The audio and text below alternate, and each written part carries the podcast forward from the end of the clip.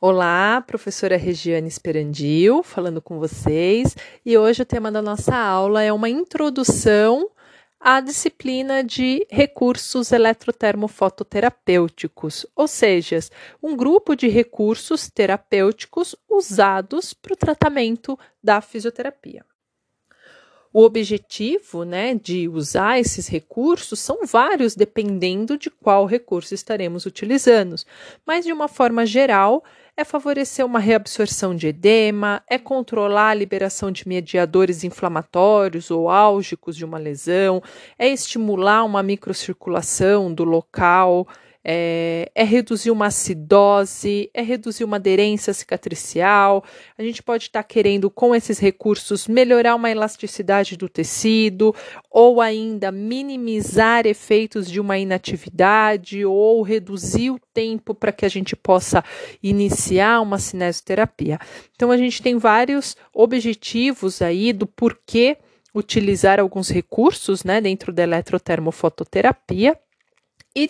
cada recurso vai ter então a sua observação quanto à indicação, a contraindicações, a orientação de paciente quanto a reações desejadas e indesejadas, é, a melhor forma de aplicar esse recurso para que a gente consiga obter o melhor resultado e, obviamente, né, é, observando a fase de processo cicatricial dessa lesão para que realmente a gente possa ter uma boa aplicabilidade e um bom resultado durante a nossa sessão de fisioterapia. Sendo assim, cada recurso tem a sua fase ideal de ser utilizada perante esse processo cicatricial de uma lesão de um paciente.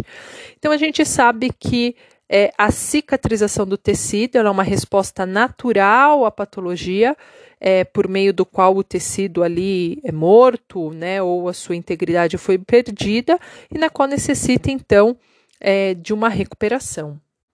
O que acontece é que quando os tecidos do nosso corpo sofrem aí uma lesão ou uma doença, cada tecido ele responde, né, de uma forma diferente, mas eles respondem imediatamente e automaticamente, desencadeando seus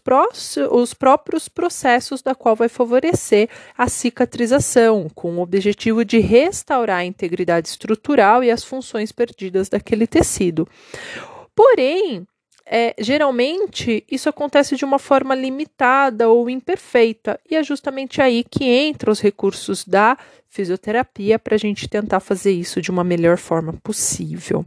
Então, falando dessas fases de cicatrização, a primeira fase, automaticamente no momento que acontece uma lesão, é a fase de homeostasia, ou seja, a fase da qual o nosso corpo ele quer impedir que haja uma hemorragia, então ele vai fazer uma vasoconstrição para que haja um tamponamento ali plaquetário, né, um processo de coagulação sanguínea que é um processo geralmente muito rápido, né? Tentando estancar então esse sangue local. Então essa é a primeira fase aí de quando a gente fala do processo de cicatrização. Em seguida, a gente tem a fase inflamatória, que é imediata também após o período né, do tempo de homeostasia, a gente entra nesse processo inflamatório que tem a duração aí pode ser de horas ou inclusive de dias ou uma permanência desse processo inflamatório dependendo do tipo da lesão, local da lesão.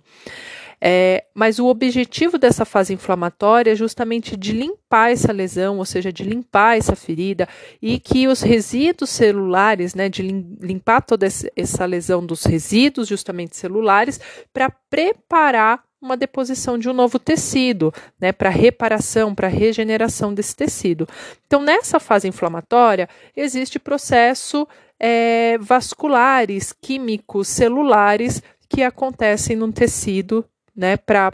durante esse período.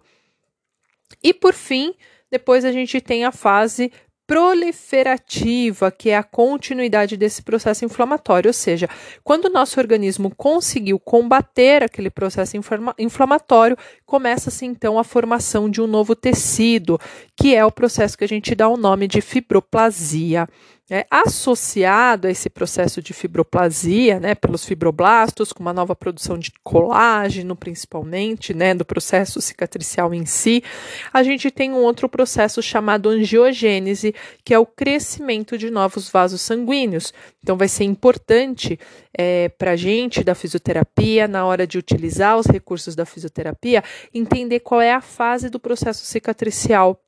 de que nosso paciente está passando. Então, com o decorrer das nossas aulas, a gente vai discutindo justamente qual recurso eu uso com qual objetivo dentro dessas fases. Né? Mas as fases do, completas do processo de cicatrização não se encerram por aí. A gente tem a última fase chamada de fase de maturação ou de remodelação, que pode demorar um tempo mai maior, às vezes até meses, que é um período na qual a gente vai ter o alinhamento dessas fibras desse tecido que foi formado para que a gente tenha então um aumento das forças mecânicas desse tecido. Então, todas essas fases, sejam elas desde a homeostasia até no processo de remodelação do nosso tecido, a gente tem recursos da eletrotermofototerapia que vão ser específicos de serem aplicados. Isso quer dizer dizer que se eu aplicar um recurso numa fase errada, eu posso prejudicar o processo natural de cicatrização da lesão do meu paciente, ao invés de favorecer que isso aconteça de uma forma mais rápida. Então, espero nessa, nesse breve, é, nessa nossa breve aula que tenha conseguido esclarecer um pouquinho para vocês do porquê que a gente tem vários recursos com funções diferentes e de que todas elas estão baseadas no processo de cicatrização do nosso tecido, né, da lesão aí do nosso paciente. Nas próximas aulas, então, a gente começa a falar um pouquinho desses recursos. Um grande abraço.